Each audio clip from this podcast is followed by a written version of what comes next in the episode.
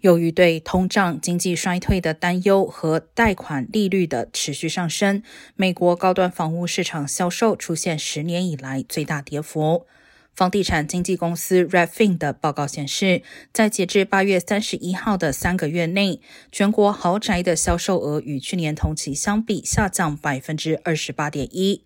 这是自二零一二年 Redfin 有记录以来最大降幅。甚至超过了二零二零年新冠期间的百分之二十三点二降幅。同期非豪宅的销售额也有所下降，但降幅仅为百分之十九点五，低于豪宅市场的降幅。